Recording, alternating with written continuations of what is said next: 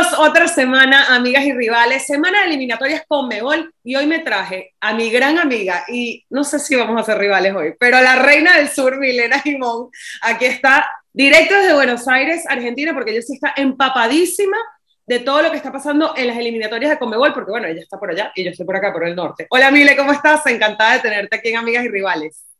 ¿Cómo estás? ese nombre es como la reina del sur, es como nombre de, de, de Netflix, ¿no? Eh, como amigas y rivales. Claro.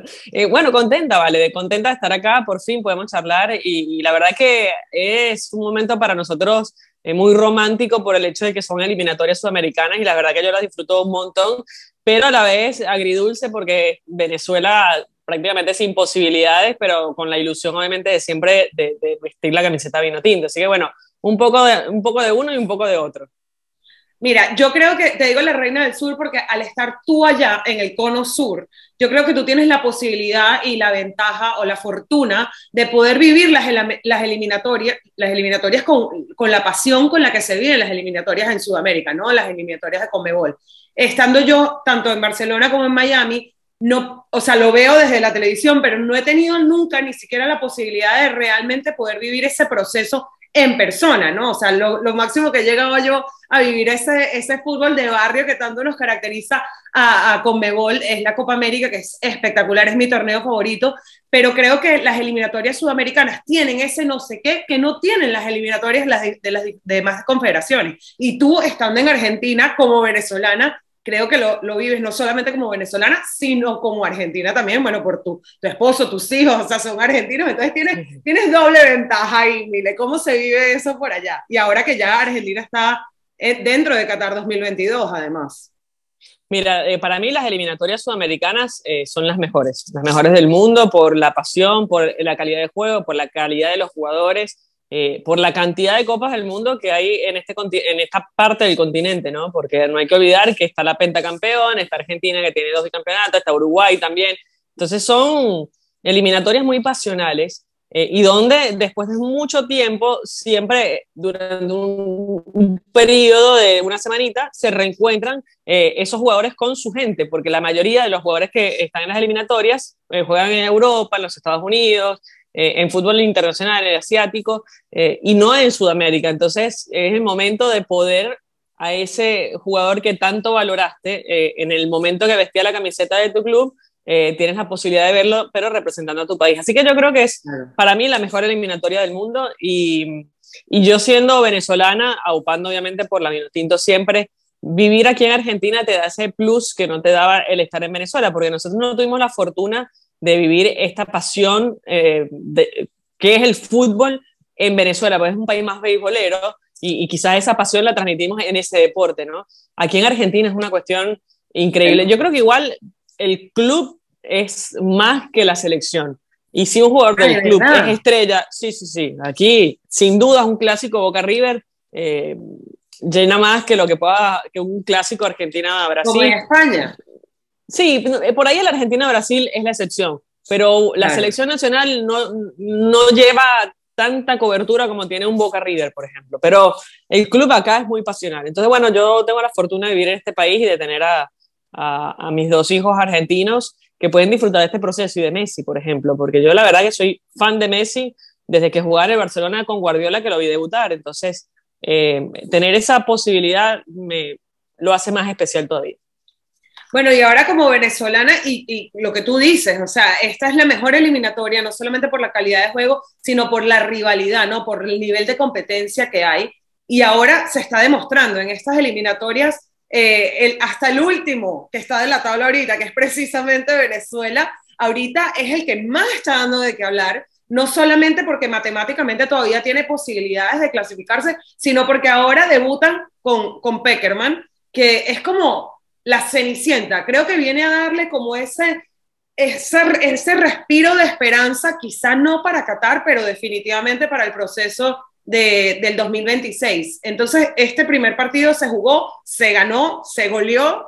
Salomón Rondón vuelve, vuelven jugadores que se extrañaban muchísimo dentro de la Vinotinto. ¿Cómo viviste ese primer partido de Peckerman y cómo recibiste tú la noticia de Peckerman llegando a la Vinotinto?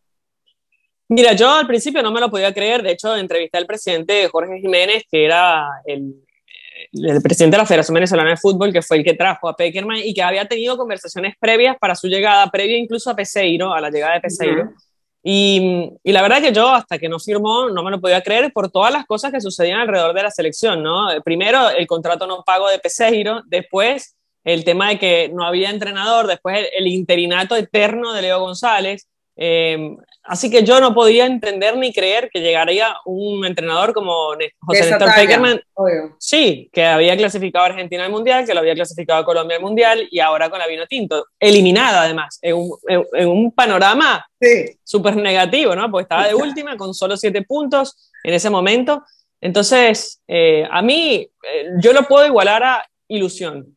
Porque desde que Peckerman asumió y dio la conferencia de prensa, borrón y cuenta nueva. Entonces, eso ya te llena de ilusión.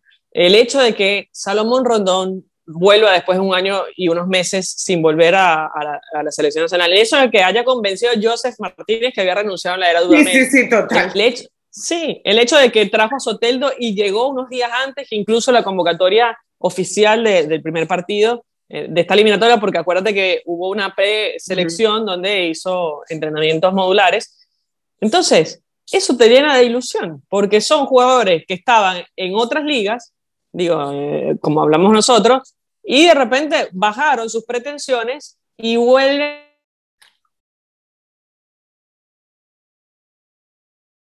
el Mundial de 48 equipos de llegar a una Copa del Mundo. Entonces, bueno, a mí me llena de ilusión y creo que el primer resultado es muy importante porque además se convierte el primer técnico en ganar en el debut de Venezuela, eh, o sea, de la selección, en la, a cargo de una selección. Y bueno, de que, que esa, es la, esa es la palabra Hablando. clave. Esa es la palabra, la palabra clave de este episodio, la ilusión que está generando Peckerman dentro de la selección venezolana y de los venezolanos alrededor del mundo. Creo que los venezolanos tenemos demasiados años viviendo de la ilusión, ¿no? Entonces, eh, yo creo que hasta un poquito de skepticism, ¿no? De, de, de hasta de rabia le estamos teniendo a la palabra ilusión, no solamente en el contexto social, político, económico de la, del, del, país, sino a nivel deportivo, ¿no? Siempre creo que esta eliminatoria ha sido probablemente la peor eliminatoria que ha tenido la selección en los últimos 20 años y después de casi llegar en Brasil, después de haber tenido procesos, después de tener, de tener una Copa América en el 2011 en Argentina tan positiva, en, el, en, el, en, 2000, en 2015 en Chile, se iba bien hasta aquel penal de Amorevieta, este, de, aquella falta de, de, de Amorevieta, se venía logrando que esa ilusión dejara de ser ilusión y se empezara a ver como concretada.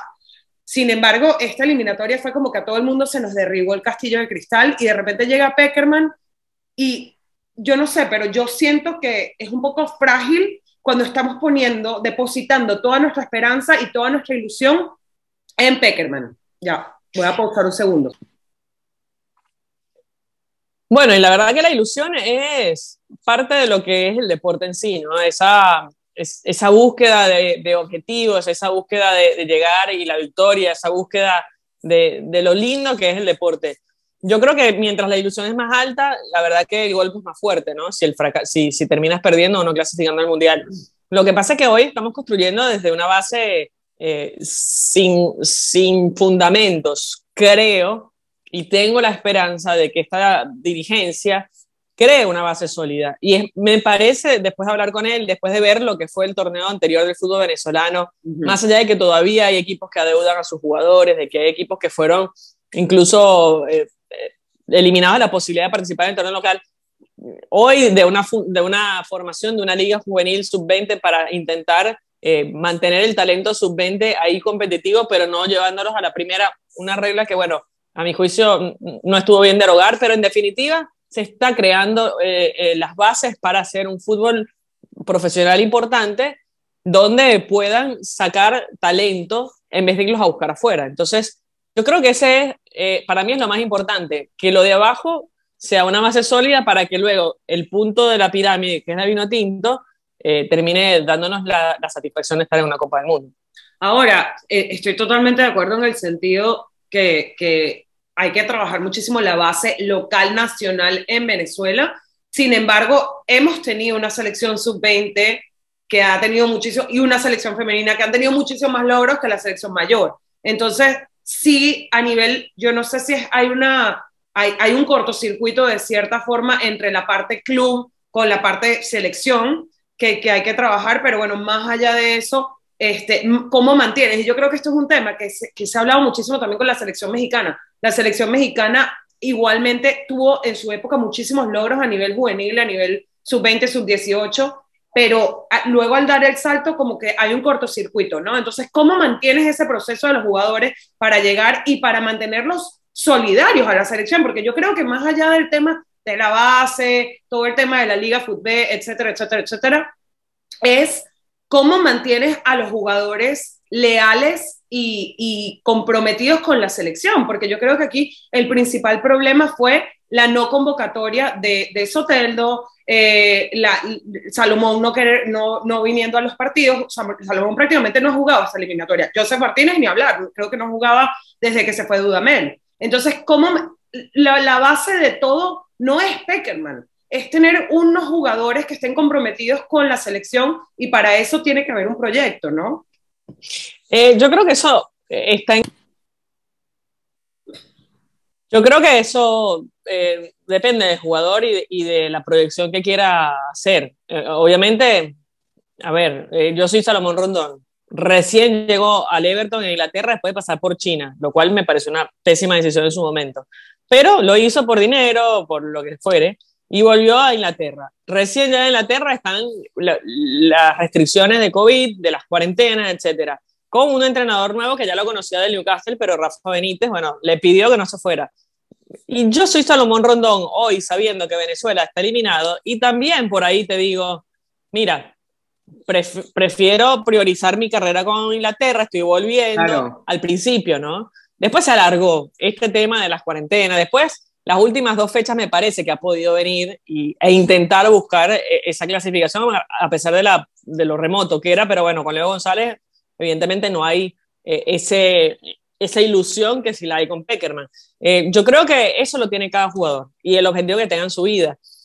Por eso yo chapó con Tomás Rincón, porque el tipo nunca dice no y es un tipo que está hace 15 años o 18 años en la élite del fútbol, no es que juega en el eh, en la segunda división de España con respecto a los que de la Vinotinto que juegan ahí. Eh, jugó en el Hamburgo, jugó en la Juventus, jugó en Torino, jugó en Sampdoria, o sea, jugador de élite. Entonces, eh, es cuestión de cada uno, de cada jugador, y eso es difícil de mantener. Sí creo que la selección con este proceso va a trabajar todas las categorías, entonces eso ya te da la posibilidad de, de, la materia prima ya darle forma para, para llegar arriba. Totalmente. Yo creo que eh, sí es importante para los jugadores estar comprometidos que haya un proyecto en el que ellos creen y con lo que te quieres comprometer. O sea, yo, uno, uno lo ve desde afuera, no, o sea, como periodista, como afición, como venezolano, y dices, si el jugador no se quiere comprometer con el proyecto, el aficionado no se quiere comprometer con el proyecto, inclusive nosotros los periodistas hemos estado súper, eh, estoy buscando la palabra, pero y no es sospechoso, sino como reacios a, a, nosotros también nos duele, nosotros también vivimos parte de, de, esta ilusión y nosotros también como periodistas soñamos ir al, al, mundial, ya hemos ido a varios mundiales, pero queremos ir al mundial a apoyar a la vino tinto. Entonces vamos a hablar ahora de eso, cómo podemos lograr para que, de, de, que haya ese compromiso no solamente por parte del fútbol, no solamente por parte de los jugadores, sino de la afición y de los periodistas que cubrimos la vino tinto también vamos a depositar nuestra esperanza, nuestro proyecto en Peckerman o vamos a consolidarnos como selección y depositar nuestra fe en el equipo, en los jugadores, en Salomón, en Joseph, en Tomás, en Darwin, en etcétera, etcétera, etcétera. Porque a mí lo que sí me da miedo es que hay muchísimos factores que determinan si Peckerman sigue hasta cuando siga. Muchísimos. Eh, no solamente el tema del salario, ¿no? que ahorita está como en boca de todo el mundo, sino eh, la salud de una persona, eh, que él esté comprometido con el proyecto, que haya una buena relación, que haya buenos resultados, etc. Entonces, le estamos poniendo la esperanza de la selección a una persona que ni siquiera es venezolana, que yo estoy totalmente de acuerdo que Seba Peckerman creo que es la persona ideal para liderar este proyecto. Sin embargo, eh, ¿por qué tiene que llegar un extranjero para que los venezolanos volvamos a retomar la fe en la selección, incluyendo a los jugadores? Por los resultados. Fíjate que primera aparición, victoria. Pero estoy hablando pre, pre partido, pre resultados. Todo ah, el mundo se volcó en Peckerman antes del primer resultado. Bueno, porque tiene un antecedente muy importante y es Colombia. Entonces, eh, hizo de Colombia, eh, después la clasificó un mundial después de mucho tiempo y no solo eso, la llevó a cuartos de final, o sea, hizo la mejor eh, Copa del Mundo de Colombia en la historia. Y también otro antecedente, llevó a Argentina al mundial, entrenó a la sub-20, fue campeón. Entonces, yo creo que el bagaje importa, no era lo mismo Peseiro que Queiroz. O sea, si hubiese llegado Queiroz a Venezuela, por ahí el papel hubiese sido distinto, pero Peseiro era el asistente de Queiroz. Entonces, no, a ver, el nombre influye para que tú tomes una decisión, para que cambies un estado de ánimo eh, y los resultados acompañan. Entonces, el resultado va a acompañar el proceso. Yo creo que igual eh, para mí, hasta, hasta el Mundial que viene de, México, Canadá y Estados Unidos, Peckerman tiene rienda, si le pagan, tiene rienda suelta para poder hacer... es muy importante. Igual entiendo, no han revelado, sí, no han revelado el contrato, pero entiendo que son, se convierte en uno de los entrenadores mejor pagos del mundo. Entonces, eh, bueno, eh, si le pagan, y creo que le van a pagar bien, eh, va, va, a tener... No vamos a entrar en esos detalles. Sí, va, va, a tener todo el proceso. Entonces, yo estoy segura que todo el mundo aquí va a estar preguntando que de dónde están sacando el dinero, pero no vamos a entrar en ese detalle, pues yo no sé. Bueno, de dónde lo sacan todos, digo yo. qué sé yo. se, se, va a potenciar, mira qué sé yo, mira, eh, el hecho de ya el nombramiento de Peckerman ya trajo también una camiseta, una marca de camisetas importante, así que una cosa es como un efecto blockchain, una, un efecto cadena, todo. Dominó. Sí, fíjate, Adidas vino cuando nadie creía en la, en la vino tinto y, y, potenció una marca interesante, después se termina yendo, pero creo que potenció eh, una marca y se potenciaron mutuamente, porque miles de personas compraron esa camiseta. Eh, entonces yo creo que es eh, uno deposita la fe en donde, donde además hay, hay bagaje. Y bueno, lamentablemente... ¿Puedo hacer un test de, de, qué tan alta está tu fe? Eh, tengo fe, mano, tengo fe. Hashtag, mano, mana, tengo fe. Mana, ¿tienes fe? no. Te voy a hacer un test de, de qué tan alta está tu fe. Tenemos dos partidos claves por delante, claves. O sea, matemáticamente clasificados. Matemáticamente podemos tenemos la posibilidad de clasificar todavía. Obviamente yo creo que ahí la fe, nada que ver, ¿no? La fe mueve montaña, a ver. La fe, la fe mueve montañas. Ahora, de ahí a que, que, podamos estar en el quinto lugar y poder ganarnos ese cupo de, de repechaje está lejos. Tenemos dos partidos claves que ahí es donde yo te voy a, a medir la fe, Milena Jimón. A ver. Contra Argentina y contra Colombia. Y los dos son seleccionados que dirigió Peckerman. Exactamente son claves. Son dos selecciones que Peckerman conoce de arriba a abajo. No, yo no, no, me midas la fe porque te digo, Venezuela no clasifica a Qatar. No, no, no, no te estoy hablando de que sí ah. clasifica.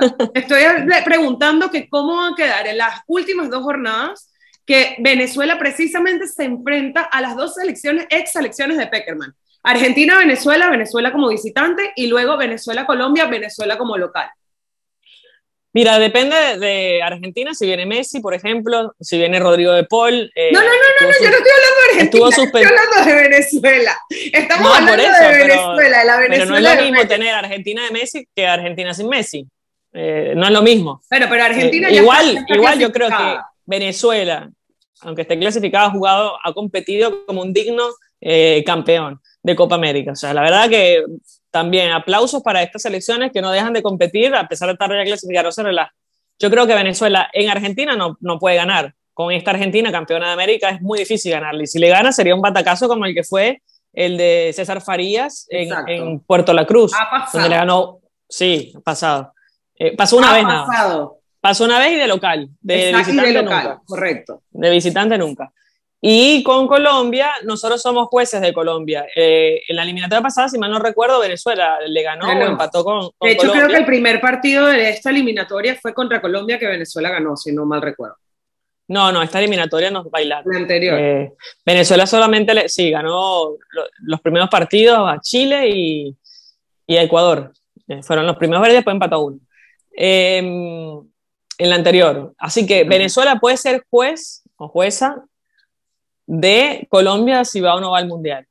Y con Bolivia ya lo fue también.